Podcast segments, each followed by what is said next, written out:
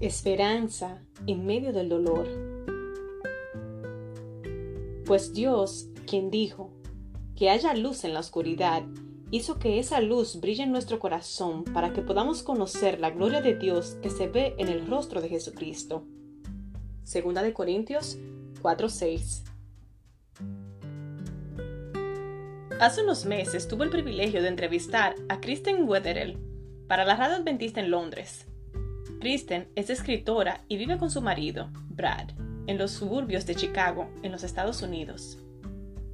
Cuando Kristen estaba en el tercer año de la universidad, su vida cambió por completo. Ella pasó de estar llena de energía a estar siempre agotada.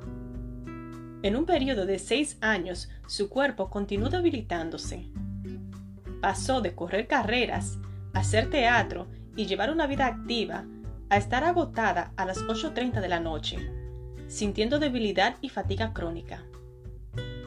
Kristen se había mudado a New York para intentar alcanzar el sueño de ser actriz profesional. Sin embargo, meses después debió regresar a su casa porque estaba siempre exhausta y adolorida.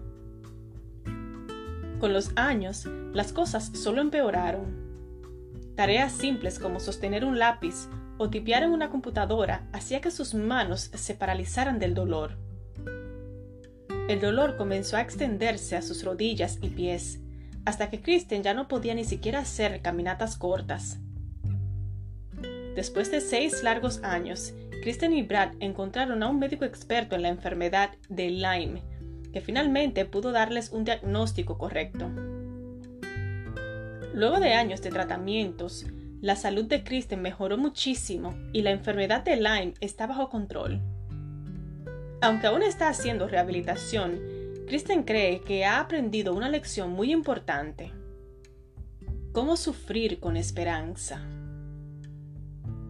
En su libro, Esperanza en medio del dolor, Kristen escribe, La realidad es que el dolor físico o emocional, especialmente cuando es crónico, tiene la capacidad de quitarnos las máscaras que solemos usar, dejando nuestros corazones expuestos y nuestras tendencias autosuficientes amenazadas. Es nuestra debilidad, es cuando baja la marea, que realmente podemos ver que en el lecho del río, en el lecho del dolor, Justamente en esos momentos de exposición y vulnerabilidad es que Dios puede, si se lo permitimos, redimir nuestro dolor. Él puede transformar lo que el enemigo quería usar para lastimarnos en una oportunidad para bendecirnos. Señor, el dolor, tanto físico como emocional, especialmente cuando es crónico, afecta todas mis expectativas incluyendo lo que pienso acerca de ti. Cuando el enemigo quiera arrancarme mi fe usando el dolor como un arma, ayúdame a correr hacia ti. Dame tu fuerza para continuar creyendo que redimirás todas mis angustias. Tú puedes utilizar cada una de mis lágrimas para regar mi alma y hacer que mi fe crezca.